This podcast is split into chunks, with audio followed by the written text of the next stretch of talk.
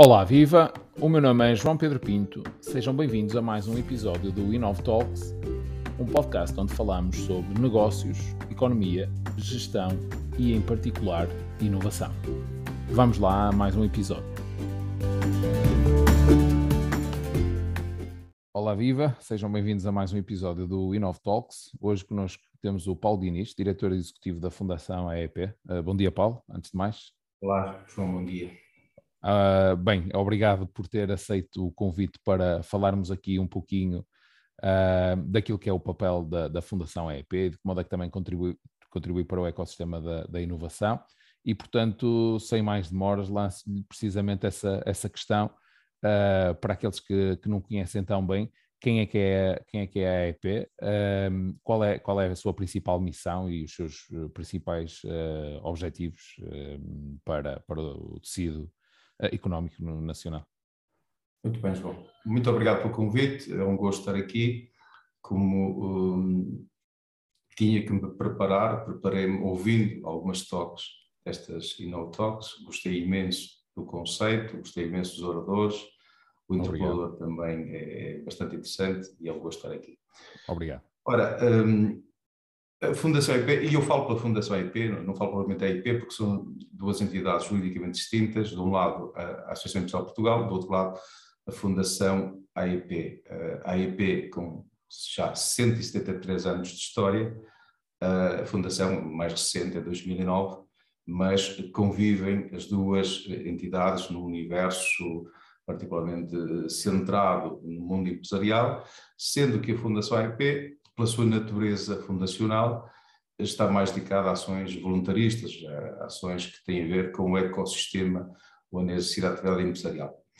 A Fundação EIP não tem associados, tem curadores, neste momento são 82 curadores, e desenvolve a sua atividade uh, num quadro de abrangência relativamente ampla, tudo tem a ver com o reforço de capacidade de intervenção das empresas, reforço do ecossistema onde se exerce a atividade empresarial e estimulando, por exemplo, e, e principalmente o, a vontade, o impulso empreendedor, o empreendedorismo de uma forma geral e fazendo de várias formas, estimulando várias formas de empreendedorismo, desde, desde o empreendedorismo jovem, embora relativamente descontinuado, porque essa tem sido uma atribuição eh, consistente da AEP, neste momento estamos mais, estamos mais voltados para um novo conceito de empreendedorismo, novo, entenda-se novo, em função da dimensão sociológica do fenómeno, o empreendedorismo sénior ou, ou idade adulta. Uhum. É isso que mais recentemente nos tem ocupado, mas, eh, enfim, sem descentrar no tema essencial que é o empreendedorismo. A Fundação EP também caracteriza-se por interferir muito no universo do, da gestão de conhecimento falaremos com certeza mais adiante no nosso projeto de, de transferência de tecnologia de conhecimento, mas dedica-se habitualmente e historicamente a estudos e investigação, tudo tem a ver com a aquisição de conhecimento para melhoria de desempenho dos nossos empresários.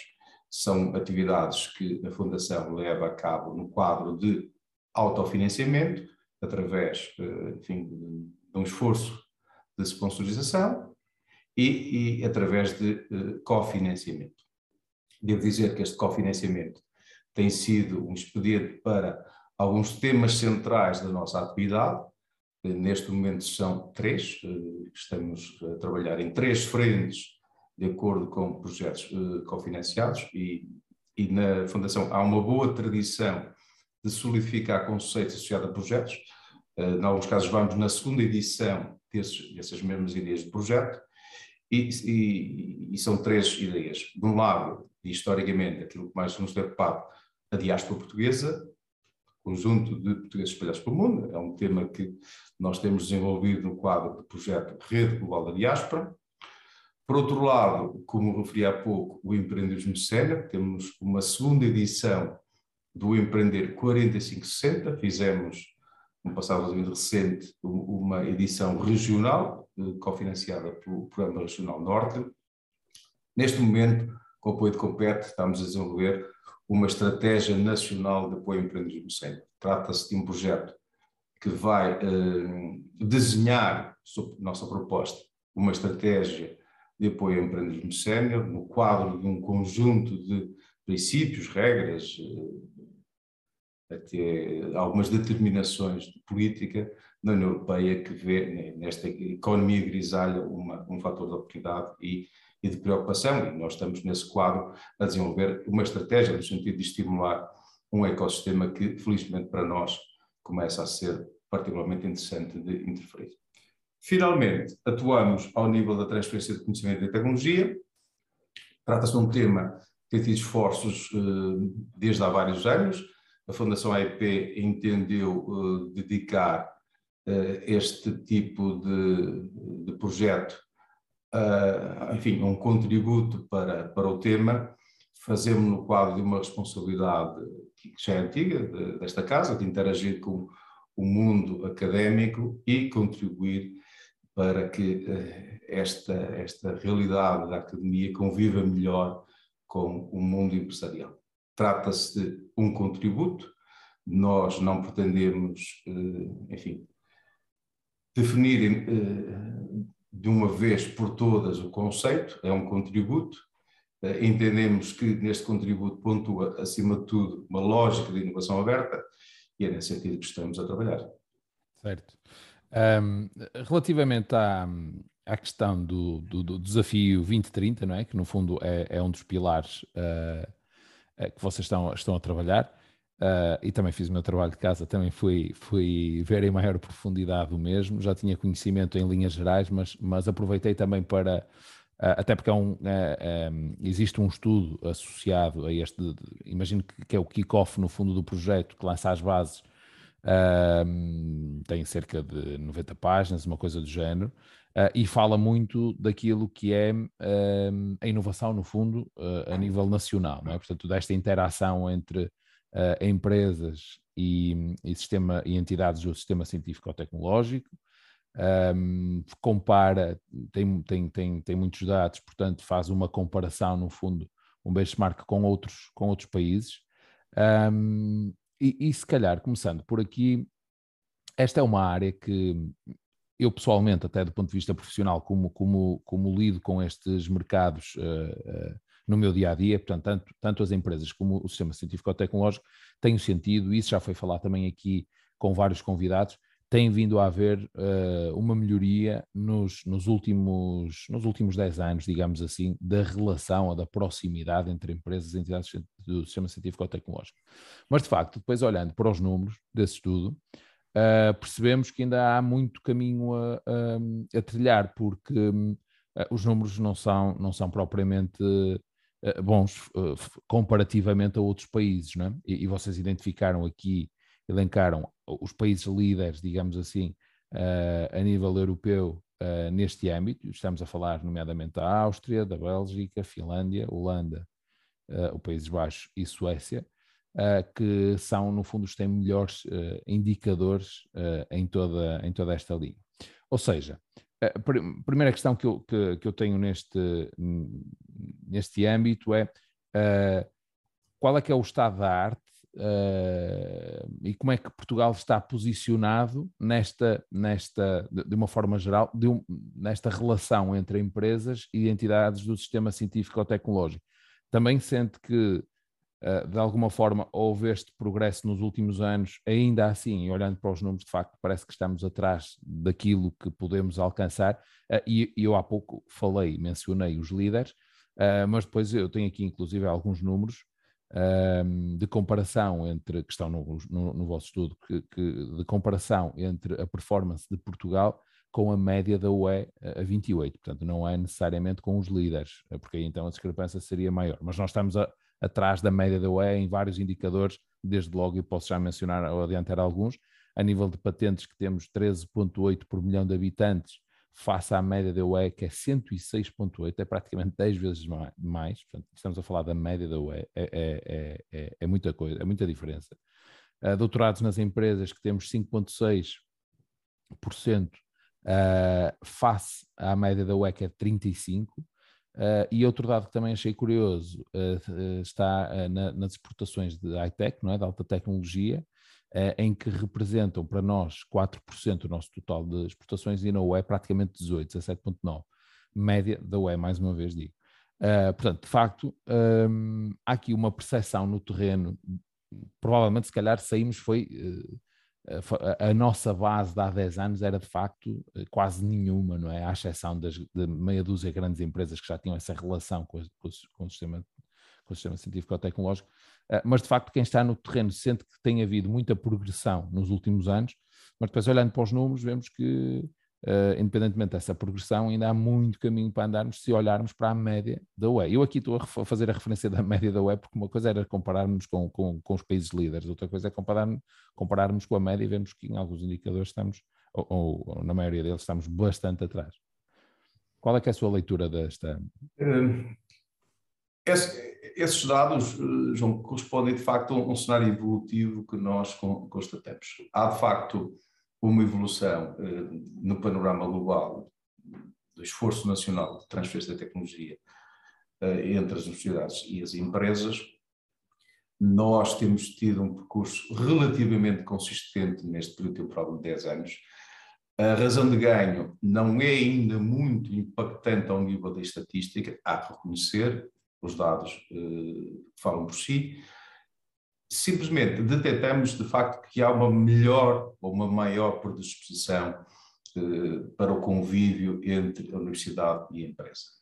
Trata-se de uma realidade muito estimulada pelo cofinanciamento comunitário, sabemos bem.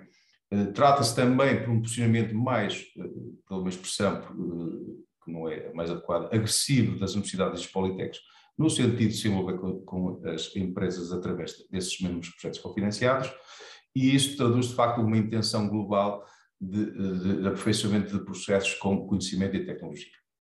Agora, a, a realidade ainda não nos permite uh, chegar a, tal zona de conforto, sobretudo num quadro comparativo com excelência da, da média europeia ou, ou, ou, dos melhores da Europa. Acredito que uh, precisamos de mais, precisamos também alterar algo que tem a ver com a base da nossa economia, que uh, sobretudo em algumas regiões do, do, país, está mais ligada à replicação que propriamente à inovação. Nós somos um país que ainda tem um lastro de produção a baixo custo e isto necessariamente impacta nos processos de desenvolvimento e inovação, sobretudo na dimensão produto, e isso uh, não beneficia uh, o aperfeiçoamento do ecossistema. Neste momento, por força da pujança de, de alguns setores, eh, colocados em competição global, as coisas têm melhorado. Francamente, eh, assistimos a essas melhorias, não é, infelizmente, transversal a todos os setores da nossa economia. Há alguns setores ditos tradicionais que nós sabemos que cá estão porque eh, nós somos competitivos em alguns produtos de grande consumo, entenda-se o texto vestuário, o calçado e, e alguns outros e aí eh, há de facto também um esforço de, de inovação, mas eh, há um conjunto particularmente grande de empresas que se colocam o médio seu desempenho pelo, pelo, pelo custo. O custo é de facto um referente muito relevante na competição global para esses setores e isso naturalmente não permite a todas ou não, ou não permite uma grande parte das empresas caminhar no sentido de inovação. É uma realidade, sabemos que é uma realidade em constante evolução há que dizê-lo, mesmo nos setores eh, ditos tradicionais, assiste-se hoje a uma grande eh, quantidade de projetos envolvendo as universidades politécnicos e isso seguramente vai ter repercussões no médio e longo prazo.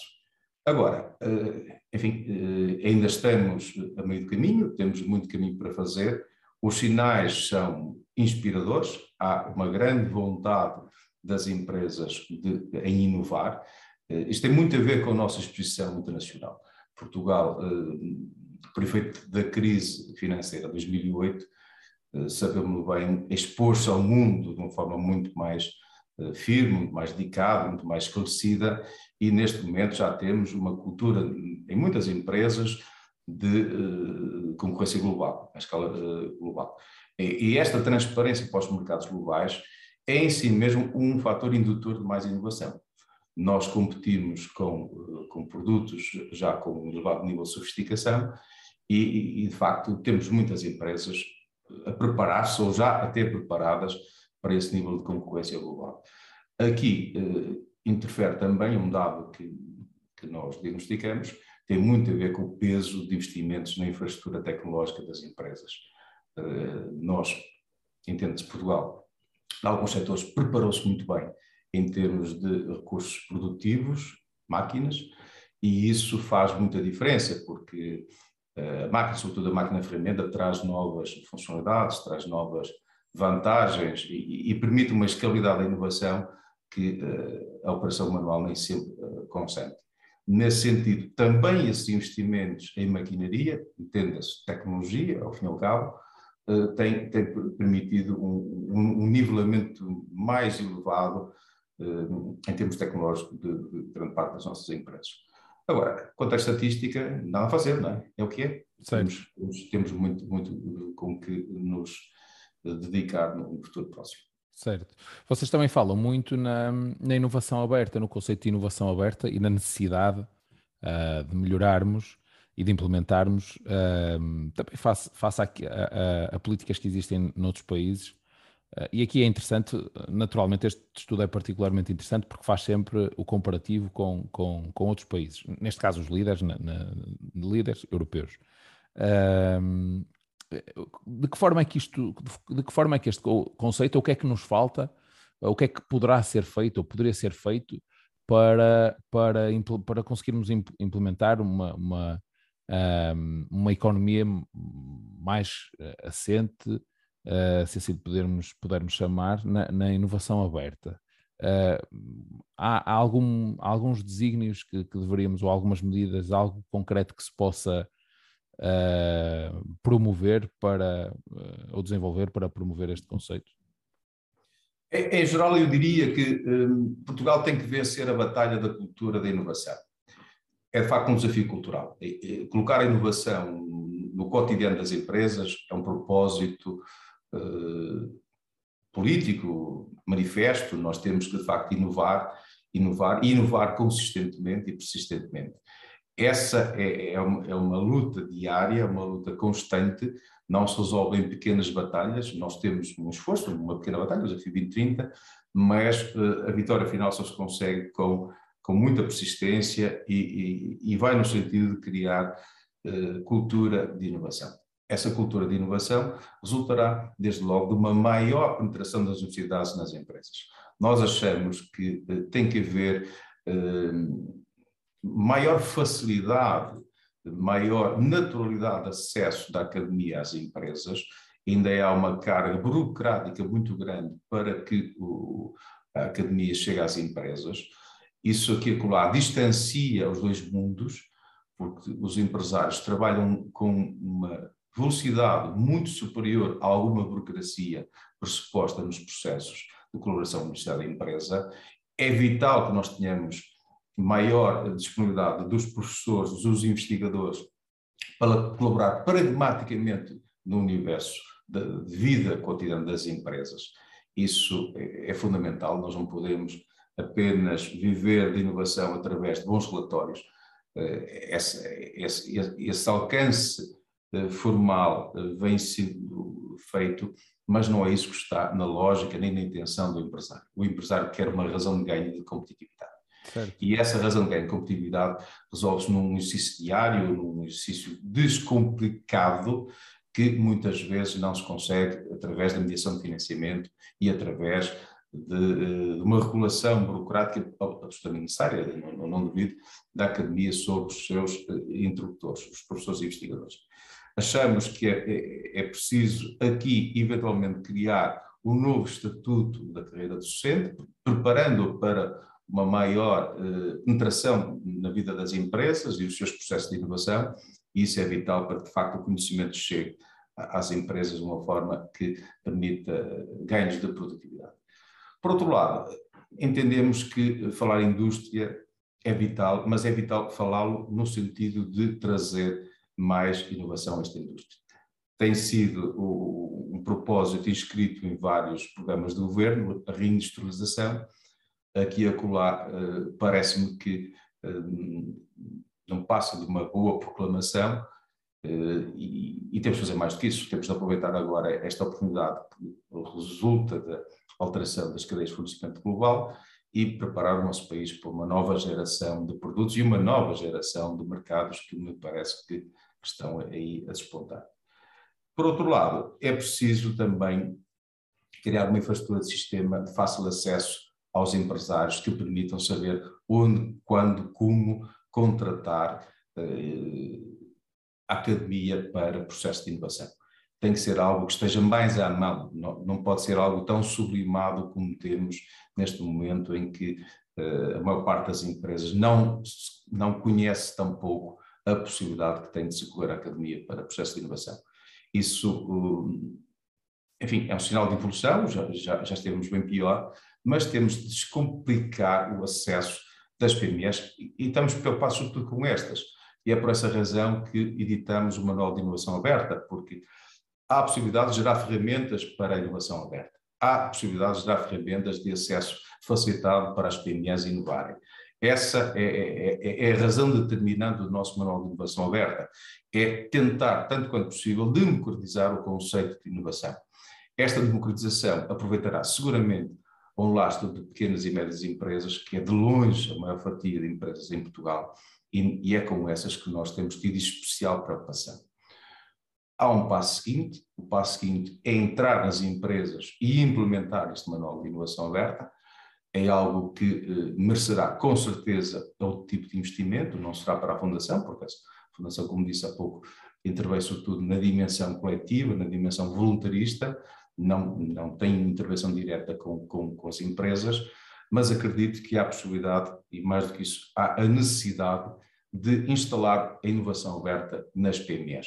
Explicar o conceito, eh, dar guias de referência para implementar a inovação e traduzir a inovação num conceito mais descomplicado, eh, trazê-lo ao, universo concreto das nossas empresas para gerar soluções de final de linha de produção.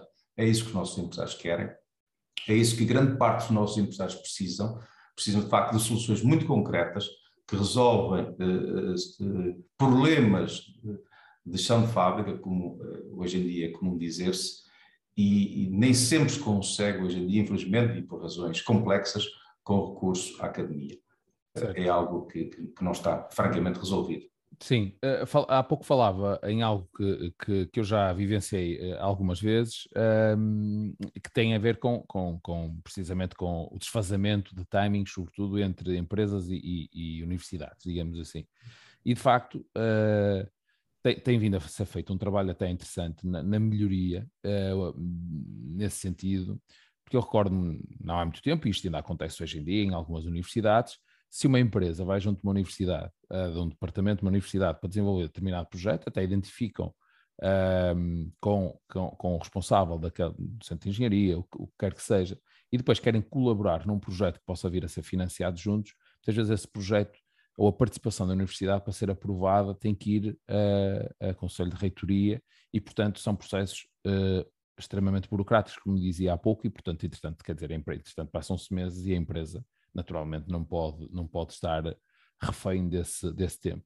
Portanto, uma das coisas que as universidades têm vindo a ser feitas ehm, eh, são, são, é a criação daqueles centros de interface tecnológicos, não é? que no fundo a universidade é acionista principal, uh, mas, e, mas depois tem, tem uma personalidade jurídica própria, esses centros de interface, e portanto quando existe este tipo de, uh, de necessidades são muito mais ágeis porque já não estão dentro da burocracia da universidade. Portanto, apesar da universidade ser o seu principal acionista, são centros tecnológicos, centros de interface tecnológica que já estão, um, que no fundo estão a talhar caminho, digamos assim, do ponto de vista uh, burocrático. Isto foi uma boa, parece-me a mim, uma boa, uma boa ferramenta e uma boa solução, e eu creio que inclusive está identificado também no, no, vosso estudo uh, o número de centros de interface uh, a nível nacional que tem vindo, que tem vindo a crescer. Eu acredito que muito tem muito a ver com, com isto, ou seja, no fundo, para dar agilidade a estas, a estas equipas para poder avançar.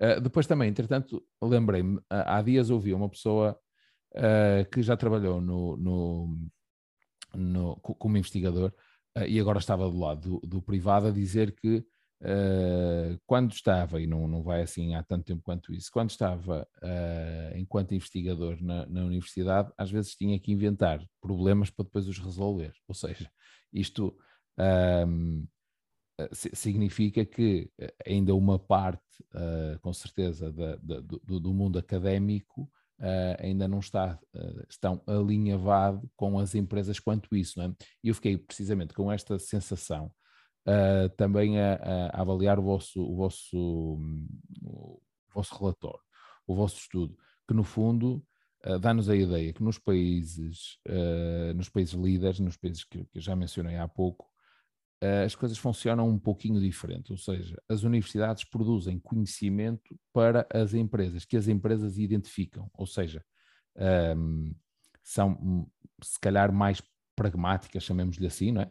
Uh, obviamente que, que, que, a comunidade académica tem que produzir conhecimento, tem que produzir ciência, uh, mas uh, quando estamos a falar aqui na, em, em, em, sermos o mais práticos possíveis, no fundo, não é? em vez de eu, eu dei este exemplo pouquinho então uh, uh, de, de, brincadeira, embora é um exemplo real, um, para espelhar isto, ou seja, se calhar enquanto nós ainda andamos a criar problemas, no fundo, para depois os resolver uh, dentro da própria academia, isso significa que, não, que, que, a relação com as empresas não está tão próxima como, como o que deveria, de alguma forma, não é? ou seja, não está em pleno, Uh, e eu fiquei com essa sensação ainda mais reforçada ao ver que, de facto, em alguns destes países líderes, a academia produz conhecimento que as empresas identificam que é necessário, no fundo, estão muito mais alinhadas, digamos assim, inclusive, e achei isto interessante. Um, eh, vi que os sistemas de investigação de alguns destes países, os, os que nomeei há pouco, Áustria, Bélgica, Finlândia, Holanda e eh, Suécia, uh, estão focados em responder às necessidades das empresas. E aqui estou, estou a ler uma, uma, uma, uma parte desse, desse estudo. Uh, e aí qual é a curiosidade? O que se destaca pelo cofinanciamento privado em investigações públicas. Ou seja, um, ehm, o, o, o, as empresas financiam, inclusive, investigações públicas. E nós aqui temos, uh, e também está espelhado no vosso estudo, e está espelhado, no fundo, na realidade, quem trabalha neste meio percebe isso, um, o, problema é sempre o mesmo para todos os agentes, é a falta de financiamento. Se nós falarmos com as universidades, as universidades de alguma forma queixam-se de falta de financiamento, se falarmos com as empresas, o mesmo. Um, portanto, isto para, para dizer o quê? Eu próprio estive a fazer uma reflexão sobre isto. Não será que, no fundo, a origem do problema é exatamente esta? Ou seja, é a falta de capital que existe no país, que no fundo permite, que no fundo inviabiliza que exista esta maior proximidade, porque assim, financiamento Financiamento para, para, para projetos de investigação existem nos quadros comunitários há muitos anos e continuam a existir e continuarão seguramente, precisamente agora no Portugal 2030. Uh, portanto, de alguma forma estes projetos já são financiados com fundos comunitários. Um, é curioso que alguns destes países, e nomeadamente a Finlândia e a Suécia, não têm algumas, uh, alguns dos benefícios fiscais associados à ideia que existem em Portugal, não é? que é o caso do CIFID, que existem em muitos países, não só em Portugal, existem em muitos países do, do mundo, uh, que no fundo é um benefício que as empresas podem, através dele, recuperar uma boa parte dos custos com investigação e desenvolvimento. Uh, e é, é, não deixa de ser interessante como é que países, os países nórdicos, neste caso, a maioria deles não tem um, um benefício para estimular, ou seja, Uh, quer dizer, nós aqui queixamos de falta de financiamento e existe uma série de ferramentas. Uh, um projeto de ideia em Portugal é facilmente, entre aspas, uh, passa aqui a, a, expressão, mas facilmente financiado quase a 100%, entre incentivos financeiros e fiscais, praticamente a 100%, e depois, e, mas ainda assim queixamos que de facto falta aqui algum financiamento, uh, e, e, depois vemos países que são líderes nestas matérias, alguns dos quais, é, nomeadamente estes dois, uh, que, que, nem sequer têm benefícios fiscais na investigação e desenvolvimento. Portanto, há aqui uma, há aqui uma, uma, uma disparidade tão grande do ponto de vista de conceito uh, que a, a, única, eu estive a refletir um bocadinho sobre isto, a única explicação que eu encontro para isto uh, é de facto o, o, a falta de capital que existe no país. Uh, traduzindo para, para português, casa onde não há pão, todos ralham e ninguém tem razão. No fundo, é um bocadinho passando aqui.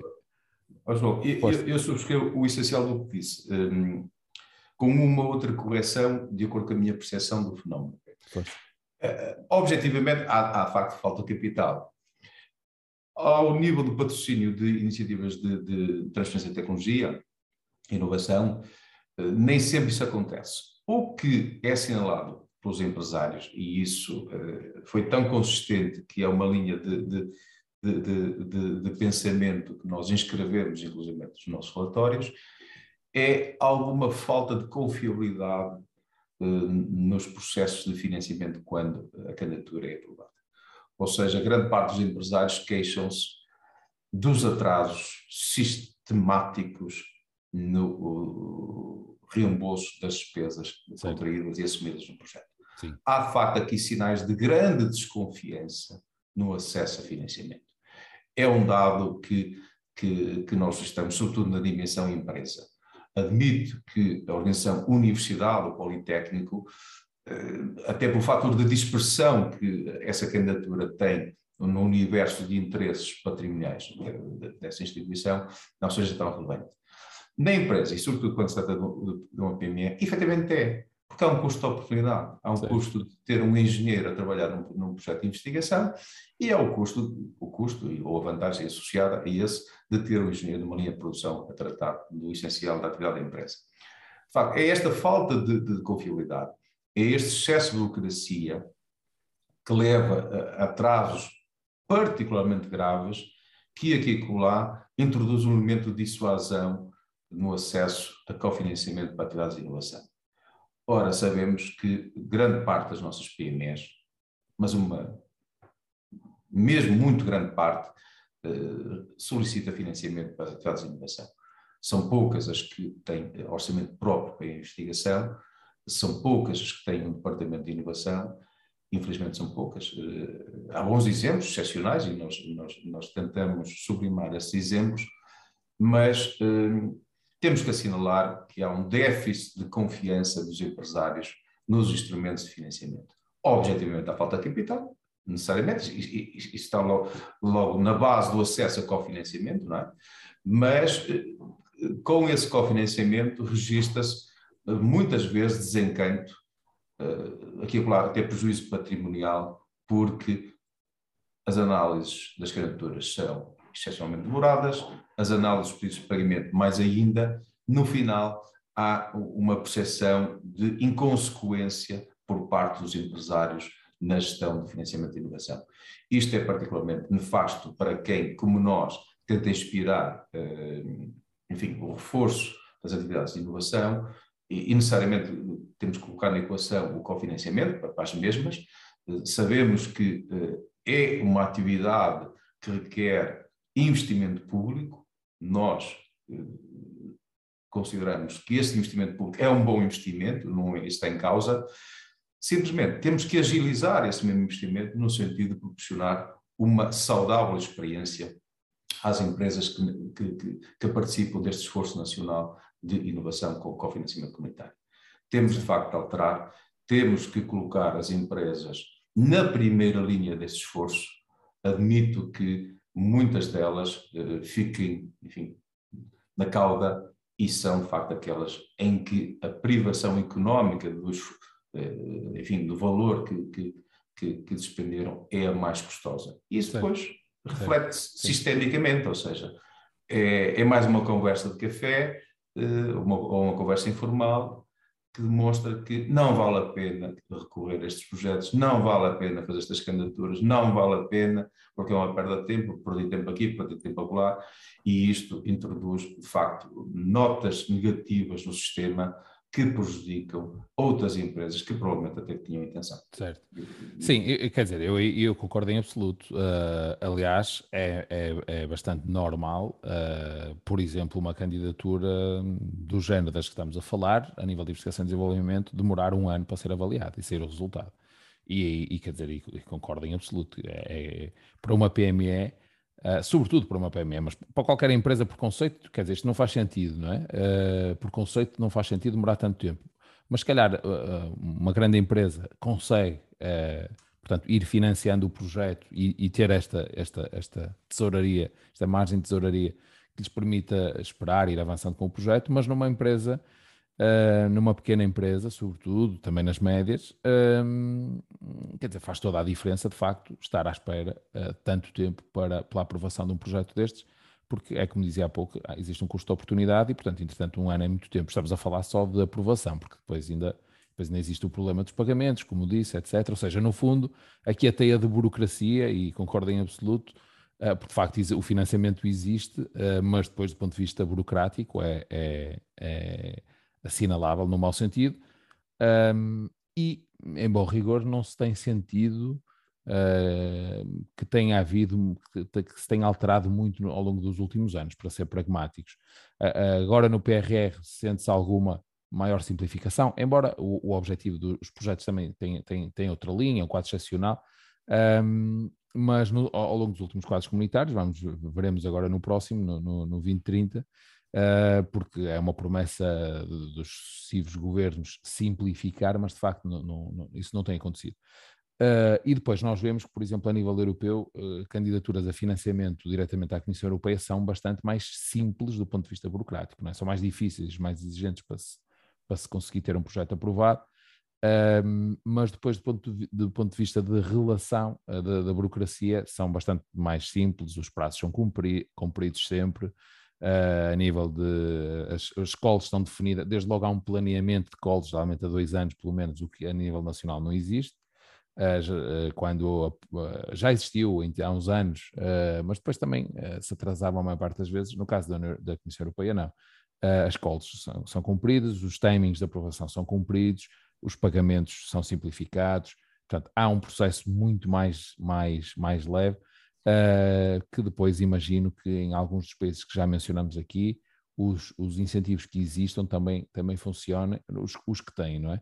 uh, também funcionem desta forma. Depois também há, há uma robustez, imagino na, na economia, uh, que permita às empresas, elas próprias, muitas vezes financiar, no fundo, as investigações públicas, como, como, falávamos, como falávamos há pouco. Portanto, também já identificamos aqui a burocracia, isto é válido para muitas coisas na nossa sociedade, infelizmente, mas, mas de facto tem, tem impacto aqui nesta.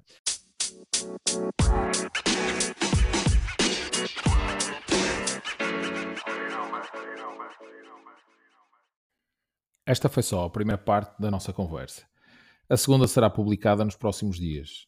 Se quiseres ser notificado de todos os novos episódios, subscreve os nossos canais.